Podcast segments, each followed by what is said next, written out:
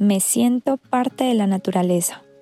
Todos los meses, esta comunión del alma y el cuerpo, este sentirse objeto de leyes naturales fuera de control, el cerebro recogido volviéndose vientre.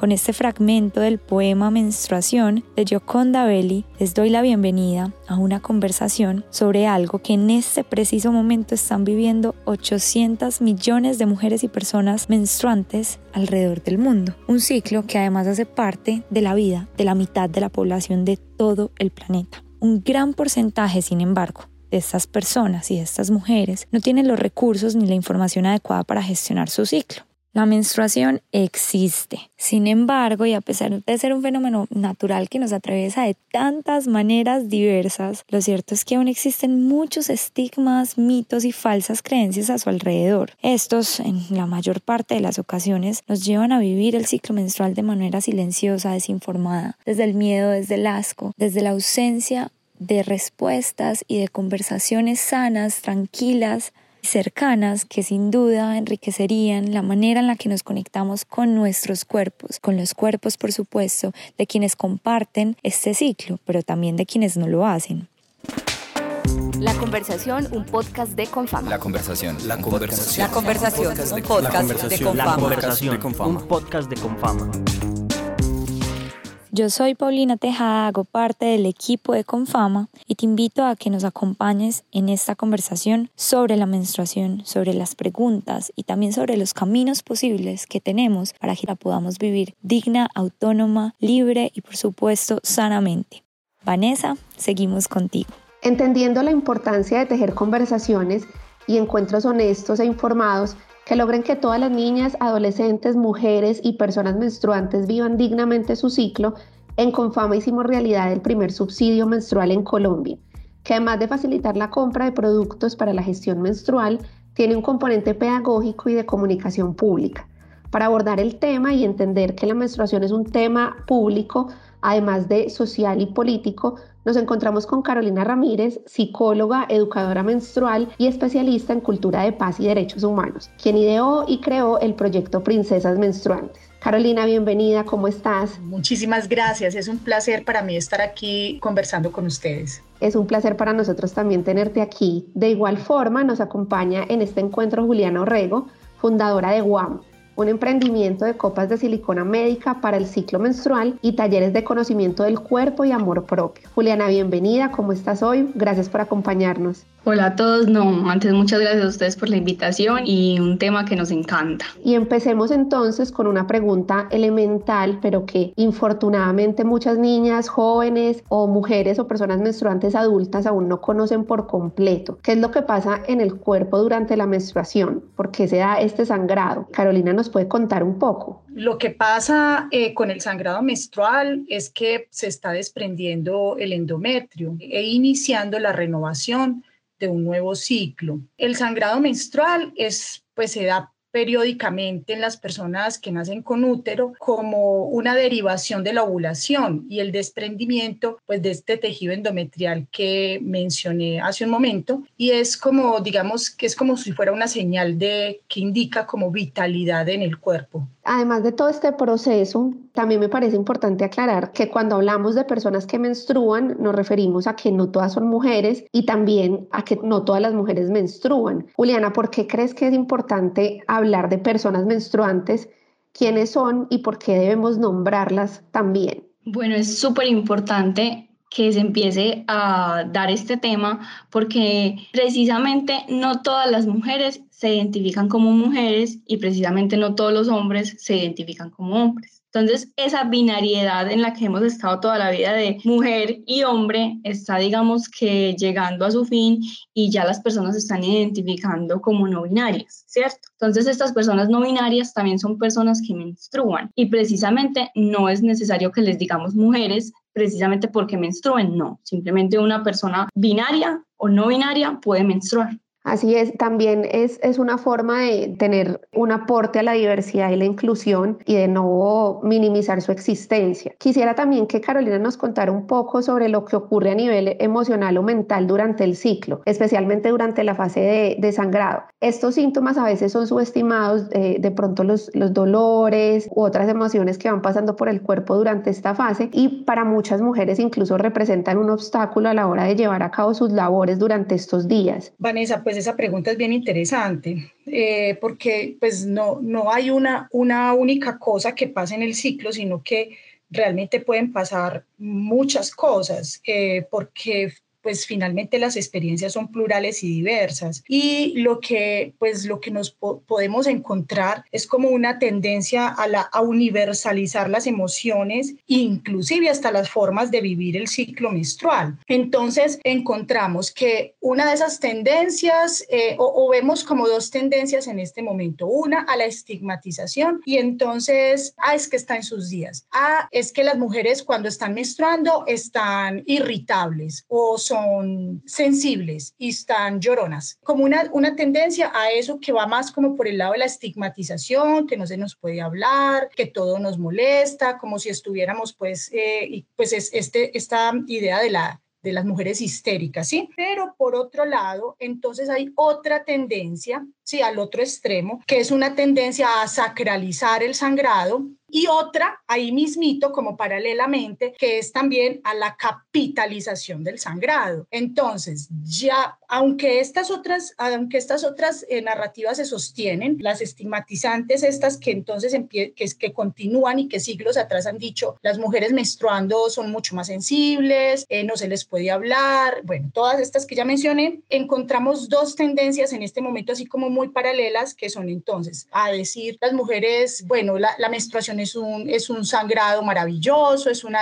un momento especial y también entonces como universalizando esa experiencia, cuando para algunas puede ser eso, pero para otras no. Y la otra que decía que está ahí como paralela, que es la otra narrativa al, al otro lado, es la capitalización. Entonces vemos como los medios de comunicación reproducen las narrativas que plantean las, las, las multinacionales de insumos de la FENCAR, pues de, la, de todo esto del cuidado femenino, que entonces es tú todo lo puedes, eres libre, tú eres capaz de todo, entonces, pero eso está en vía de la capitalización, entonces ya no te quedes en casa y no te irrites, mira que tú todo lo puedes, pero no hay un asunto que cuestione y que politice pues estas formas, porque son las narrativas que se han construido de acuerdo al tiempo, a la como al, al, momento que está viviendo la humanidad, eh, se ha utilizado la menstruación como una como una estrategia y una estrategia de control. Entonces, si nos necesitaban en casa, construían unas narrativas que nos dejaban en casa, pero ahora nos quieren productivas, entonces venga pues que usted todo lo puede, usted todo lo puede, usted todo lo logra, que nada te detenga. Pero esto de preguntarnos por esas pluralidades de la experiencia menstrual, pues se queda como como ahí, como que no hay posibilidad de construir unas narrativas propias, unas narrativas situadas, situadas donde en los territorios, en los cuerpos de las de las mujeres, las niñas, las personas que menstruan. Entonces, ahí Ahí entonces es donde nosotras planteamos desde el proyecto Princesas Menstruales y la Escuela de Educación Menstrual Emancipadas esto de politizar la menstruación. No tenemos que estar en ninguna de esas polaridades porque esas polaridades universalizan un discurso de la menstruación. Lo que nosotras queremos promover, rescatar y politizar es el tema de las pluralidades y de las pues sí, de las, de las experiencias plurales de los cuerpos que menstruan. Sí, y justamente hablando del tema de politizarlo, en el cual estamos de acuerdo y, creemos que también, pues sumando a la idea de que es, es, un proceso individual, como tú lo dices, que se vive diferente dependiendo de cada cuerpo, pero que hay una, una, intención también muy profunda de politizarlo para que se conozca, pues que no solo en términos económicos, sino también a nivel físico y emocional hay diferentes formas de vivir el ciclo o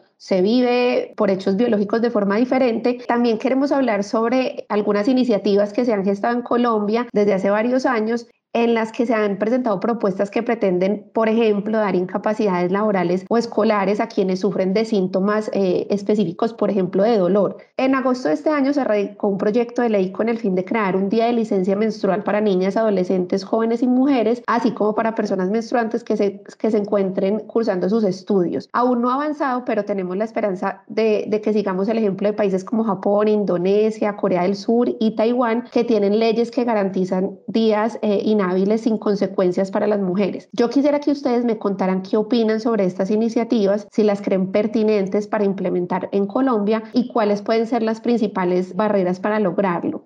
Si quieres, eh, comenzamos con, con, Juliana. Yo creo que sí es un tema muy importante discutir y es un tema que debe entrar, pero es un tema que hay que ponerle especial cuidado porque no solamente es la incapacidad, Creo que ahí el sector educativo tiene que entrar muy fuerte para acompañar a estas personas menstruantes que van a tener la incapacidad. Entonces, si bien estas personas van a incapacitarse de sus estudios, cómo va a entrar el sector educativo a apoyarlos en, este, en estos momentos en los que no van a estar estudiando. Entonces, cómo van a suplir esa necesidad de, de claro, ellas faltaron a la escuela o faltaron a la institución educativa, cómo vamos a hacer un proceso para que no pierdan la clase y que se les pueda dar todo el mismo contenido en un momento diferente. Entonces creo que eso es súper importante de evaluar. Continuamos con, con Caro, ¿qué opina? Bueno, pues es que hay un asunto y es que, por ejemplo, la licencia menstrual, pues yo me leí todo el proyecto de ley. Digamos que de alguna manera está muy enfocado es en aquellas personas que padecen de dolores, pero como lo mencioné ahorita, hay muchos, hay muchos otros aspectos, como por ejemplo esto de la presión, ¿cierto? Hay una niña que solamente tiene entonces una toallita sanitaria y ella eh, se siente muy incómoda, no tiene cólicos, pero se siente muy incómoda de estar sentada todo el día y, además con mucho miedo de que se manche su uniforme porque solamente tenía esa. Estoy poniendo pues un ejemplo. Pero entonces también hay un asunto eh, generalizado y es que se sigue reforzando la idea de la menstruación como, como una enfermedad, como una sangre sucia, asquerosa, como una sangre mala que tiene que salir del cuerpo. Y esta sangre, cuando se plantea en términos de sangre mala, entonces eh, eh, es como, como refuerza esa idea de enfermedad. Sí, yo con esto no estoy planteando de que no exista realmente patologías, sintomatologías eh, y de hecho incapacitantes alrededor del tema de la menstruación, porque pues evidentemente eso es innegable, ¿cierto? Existen. Sin embargo, también hay que como trabajar mucho ambos aspectos, reconocer eh, las patologías que se relacionan con la menstruación y reconocer también identificar y trabajar en esos aspectos que se tienen que trabajar desde la educación para transformar esas ideas que están instaladas colectivamente de la, de la menstruación como una enfermedad. En cuanto al proyecto de ley de la licencia menstrual, a mí me parece que es un avance muy importante en todo el tema de la politización de la menstruación y de la dignidad menstrual. Sin embargo, también considero que se debe articular con otros proyectos de ley, con otras propuestas, para que se desarrollen también, por ejemplo, la atención médica especial en salud menstrual y pues obviamente un componente educativo, porque es que las chicas que faltan, eh, muchas de las chicas que faltan, por ejemplo, voy a poner el, el, el ejemplo del ámbito escolar, que es en el que yo más tengo conocimiento y en el que más he trabajado. Por ejemplo, una chica falta al colegio porque tiene muchos cólicos. Sí, ella falta, pero es que ella ya fue primero al médico y el médico le mandó cualquier pastilla o simplemente la manda a planificar o le dice que cuando ella tenga un hijo se le va a quitar el dolor. Entonces, no puede ser que ellas estén faltando repetitivamente al colegio no por el dolor, sino por la falta de atención en salud. Entonces ahí es donde yo planteo que debe haber una articulación entre propuestas y proyectos, porque la idea no es que ella se quede faltando todo, todo su, su vida escolar, pues a la escuela por cólico, sino que sí que ella tenga un espacio para quedarse en casa si tiene mucho dolor, pero que a la par el sistema de salud también atienda lo que ella está viviendo, que haya una atención oportuna, cuidadosa y que no se base en lo que se ha basado históricamente, que es mandarlas a planificar, darle una pastilla o decirles que cuando tengan un, un hijo se les va a quitar el dolor. Si me hago comprender, eso es como, como lo que yo siento que, que se tiene que articular y obviamente obviamente un componente de educación menstrual que ayude a desarmar esas otras ideas de dolor, pues que también generan malestar. Tú mencionabas sobre la ausencia o, cuando las niñas faltan al, colegio por la menstruación, no sucede solamente por, dolores o por algo físico, sino también por algo que se ha, conocido comúnmente como pobreza menstrual. Yo sé que Caro lo llama de otra forma y es como hablar de la pobreza, pues la pobreza en general es, es algo general, no es solamente menstrual, pero sí existe algo que se llama feminización de la pobreza. Entonces, para hablar de la menstruación y entender el ciclo y sus manifestaciones y cómo varía en cada organismo, es importante también reconocer que las condiciones para gestionarlo varían dependiendo del contexto social que se viva. En pocas palabras, cuando hablamos de pobreza menstrual o feminización de la pobreza, hablamos sobre las dificultades que, que afrontan las mujeres, niñas y personas menstruantes, especialmente de bajos recursos para acceder a productos higiénicos, medicamentos, incluso ropa interior, baños o instalaciones adecuadas para gestionar sus ciclos. Solamente por, por hablar de unas cifras, porque realmente son muchas y muy alarmantes, según proyecciones del DANE para agosto de 2021, 683 mil personas no pudieron acceder a elementos higiénicos en Colombia para gestionar su menstruación y además representa un gasto anual de alrededor de 180 mil pesos para cada persona. Esto representa una quinta parte del salario mínimo de 2021 y yo quisiera que ustedes nos hablaran un poco sobre las implicaciones de esta problemática y cómo creen que afecta en cada ámbito de la vida a, a quienes viven estas realidades. Desde mi quehacer, pues yo trabajo por la erradicación del tabú menstrual y por la dignidad menstrual, ¿cierto? Que también, que es precisamente a lo que ustedes se refieren, porque, por ejemplo, no tener infraestructura para menstruar pues no es digno, o sea, eso es un atropello a la dignidad menstrual, no es digno no tener insumos para gestionar la menstruación, tampoco es digno no tener agua, tampoco es digno no contar con una educación acerca del cuerpo, la genitalidad, los procesos que, por los que una está transitando. Entonces, por eso es que nosotras hablamos de dignidad menstrual. Por lo que digamos que luchamos, proponemos, construimos, es precisamente para que las mujeres, las niñas y las personas que menstruan, pues tengan dignidad menstrual. Bueno, no contar con los elementos para la gestión de la menstruación, toallas, descartables, reutilizables, una copa menstrual, un panty menstrual, un paño de tela, eh, pues también que sea que pueda cumplir esta función, pues hace que la vida de las mujeres y de las personas que menstruan pues se vea limitada. Esto ocurre especialmente con las mujeres que no cuentan empleos eh, dignos, eh, que son mujeres con, digamos que trabajos más informales. Y entonces ahí volvemos a irnos, esto nos lleva a otro asunto y es, ahí entonces hay que trabajar también por la dignidad salarial y por la disminución de la feminización de la pobreza, ¿cierto? Porque entonces las labores de los cuidados siempre están puestos en las mujeres y eso hace que ellas no puedan asumir tampoco un trabajo con todas las garantías, pues que cada vez hay más pocos en este país y entonces tengan que asumir trabajos que son informales. Y ahí esas mujeres son las que se han visto más afectadas con la gestión de la menstruación. Entonces, un sistema que ya es de alguna manera precario, ¿cierto? Un sistema laboral, un sistema que garantice los derechos laborales dignos de esa mujer, pero además de eso, entonces hay unos insumos que no son baratos, que muchas veces son inaccesibles para ellas. Bueno, todo lo que ya sabemos, entonces, ¿qué es lo que pasa ahí? Se juntan una, eh, dos o tres condiciones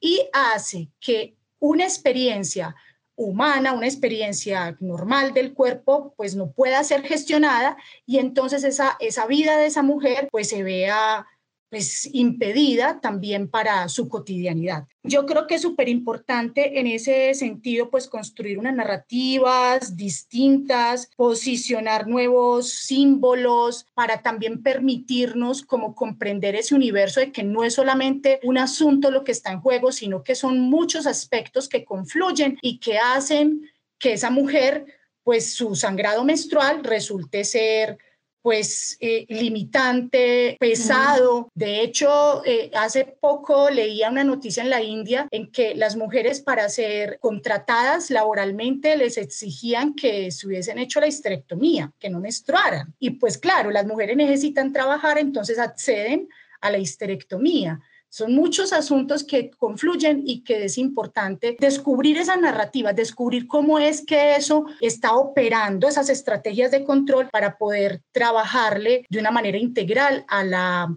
pues a la dignidad menstrual.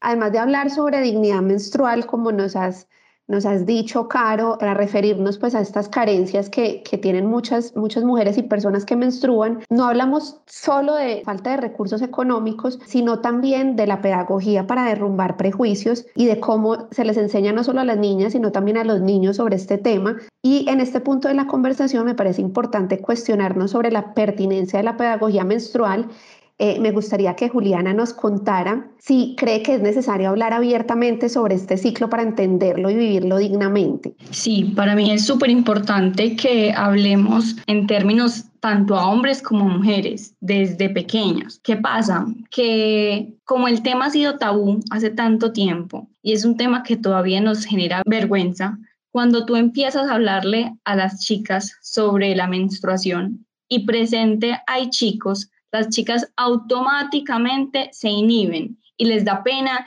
y se cierran al tema. Entonces debemos empezar, pienso yo, a hablar separado a cada un grupo, digamos que hablar igualito, pero hablarlas, digamos que de forma separada en salones, por decirlo así, y en un momento de la educación unirlos, como que ver cuáles son los temas en, en común, empezar a, a, educar así. ¿Por qué? Porque muchas veces en territorio, que yo sé que a Caro le ha pasado y a mí también me ha pasado, cuando hay hombres presentes en la sala, automáticamente la conversación cambia y la gente se inhibe y, y dejan de, de, de, aprender y dejan de estar abiertos, digamos que a todo este conocimiento. Entonces, si bien es súper, súper importante porque este es un tema de todos, porque todos tenemos una hermana, una prima, una mamá, eh, una hija a la que le viene y todos, todos, todos debemos estar conscientes de lo que pasa en el ciclo menstrual de las mujeres, que el ciclo es todo el mes, debe tener una educación, digamos que mucho más estricta en este tema y debemos ser mucho más precavidos a la hora de hablarles a tanto a los hombres o a las mujeres sobre este tema. Sí, eso que mencionas de que los hombres también deberían ser parte de estas conversaciones, a mí me parece fundamental Caro nos quería contar algo, ¿cierto?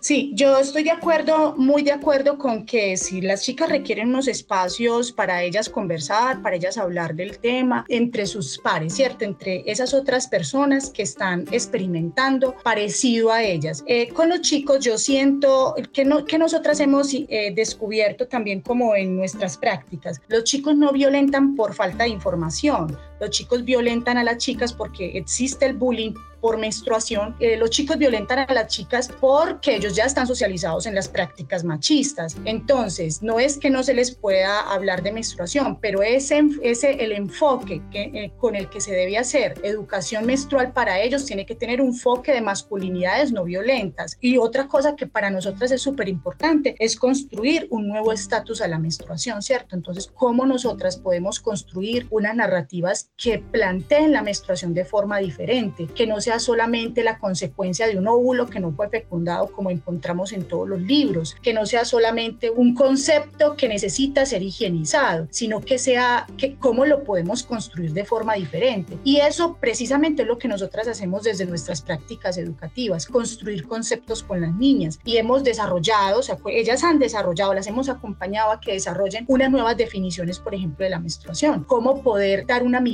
que no sea estrictamente biológica, sino que sea un proceso bio, psico, eh, socioespiritual, por ejemplo, ¿cierto? Entonces es como eso, creo que eh, posicionar nuevas narrativas de la menstruación acerca de la menstruación va a generar mucho eh, avance en todo lo que nos, en todo lo que propongamos en todos los proyectos de ley, en todas las iniciativas que se generen. Creo que si se parte desde ahí de, de posicionar otras narrativas, lo que venga va a tener un, como, como un camino allanado. A mí me parece preciso lo que ustedes mencionan porque nos permite desde la menstruación abrir un montón de puertas a conversaciones que con seguridad continuaremos teniendo eh, y que son pertinentes y, y, que creemos que deberían estar en las agendas públicas también. Yo les quiero contar que si bien Julián y Carolina están al tanto de nuestro programa de menstruación consciente, quisiera también hablar un poquito más sobre eso. Entonces es que eh, entendiendo la necesidad de activar diálogos, cuidar el cuerpo, superar la pobreza menstrual para llegar a, a dignidad menstrual y además de aportar culturalmente al cuidado del medio ambiente y a la promoción de la salud física, mental y social de las mujeres y personas menstruantes, en Confama creamos el primer subsidio menstrual de Colombia. A través de este programa y del subsidio buscamos que elementos como la copa menstrual, las toallas de tela o los calzones absorbentes se vuelvan asequibles a todas y todos además de promover una pedagogía sana, segura y visible alrededor de la menstruación. Entonces, en el marco del lanzamiento de nuestro subsidio, que fue el pasado lunes, primero de noviembre, quisiera preguntarles a ambas de qué manera creen que este tipo de iniciativas aportan a superar las dificultades que ya hemos mencionado a lo largo de esta conversación y también cuáles creen que deberían ser los próximos pasos a seguir. Si quieres, comenzamos con Julián. El hecho de que empecemos a hablar desde con fama inclusive, que es una entidad tan, tan grande sobre estos temas, yo creo que ya es un avance gigantesco porque empieza a haber una conversación no solamente en el tema de vamos a llegar a todo Antioquia y a instituciones, sino que vamos a llegarle también a empresas. Entonces ya también las empresas están empezando a escuchar que estos temas son importantes tocarlos y cómo empiezan a tocarlos a ellos al interior de sus, de sus mismas empresas y, y a sus empleados. Entonces creo que también adquieren los empleadores cierta responsabilidad en el tema. Entonces para mí eso es súper, súper valioso. Yo creo que mm, empezar a hablarlo es empezar a romper tabús, empezar a, a, resolver dudas que se quedan, digamos que por generación en generación y desinformación que se queda por generación en generación y lo que hacemos es empezar a romper todos esos estigmas, tabús y desinformación que ha habido, digamos que toda la vida sobre este tema de la menstruación. ¿Qué pienso yo que cuál es el paso a seguir? El paso a seguir es hay muchos, muchos pasos a seguir realmente, pienso yo. son pasos de cómo vamos a implementar este tema de educación ya más global, ya más hacia la, el Ministerio de Educación, cómo llegan programas como el de Princesas Menstruantes, como el de Poderosas a todo Colombia, a todos, todos los rincones, y no solamente el que lo pueda adquirir, sino que sea algo que el Estado, pienso yo, debería subsidiar este tipo de educación. ¿Cómo hacemos una ley que obligue a todas las instituciones a hablar sobre estos temas y hablar de una forma, digamos que coherente y sin tabú y sin desinformación. Creo que sería uno de los pasos a seguir. Otro de los pasos a seguir sería el tema de los productos cómo hacemos nosotros para tener, eh, digamos que un consumo de estos productos responsables, cómo hacemos para llevarles productos de buena calidad y cómo hacemos para mostrarles y darles la capacidad de escoger entre estos productos, que no sea como que te estoy obligando a que vos uses este producto porque tal cosa, no. O sea, es como mostrarles lo que vamos a hacer precisamente en Confama, te voy a mostrar todos estos productos son los que hay disponibles y tú escoge cuál es el producto que mejor se acomoda a ti, porque es que nosotros no podemos llegar a decir, este es el producto ideal, no. O sea, tú, ya que conoces todos estos productos, escoge cuál se acomoda mejor a tu cuerpo y cuál te va a llevar una menstruación tranquila y cómoda. Creo que eso es lo más importante en este momento. Así es. ¿Y Carolina qué opina? Yo creo que el subsidio menstrual de Confama es, una, es un importante aporte a la dignidad menstrual, tanto individual como colectiva. Individual en el, eh, pues en dirección a que pues las mujeres, las niñas y las personas que menstruan van a poder acceder a unos servicios, no solamente al insumo menstrual, sino también a una serie de capacitaciones, informaciones, procesos educativos y eso lo, pues, lo hace muy ganador. Y desde lo colectivo, le aporta también a la dignidad colectiva, porque politiza la menstruación, porque de, alguna manera lo que se hace, lo que hace el subsidio menstrual es posicionar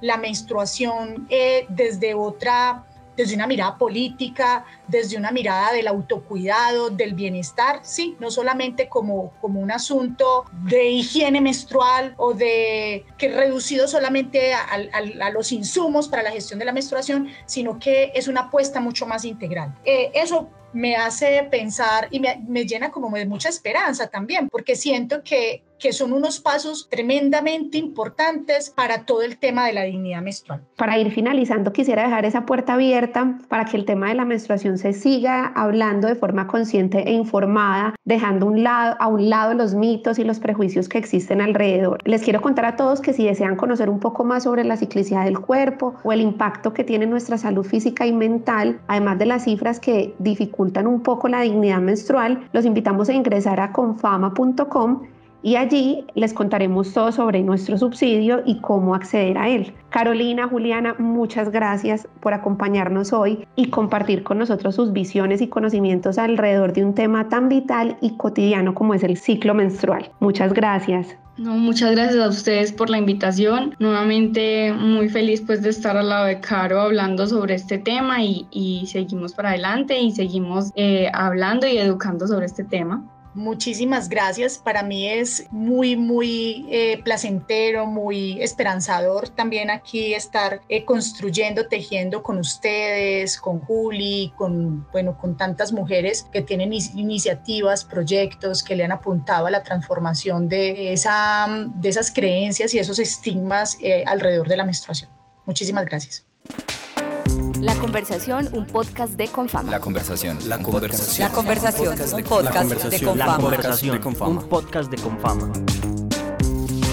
Sí, es una experiencia humana y es una experiencia de viaje. Mi vida antes sonaba como un río cuando busca su cauce y ahora como un bosque lleno de vida. De lo que se trata es de celebrar los logros alcanzados y que eso sea un impulso para seguir mejorando.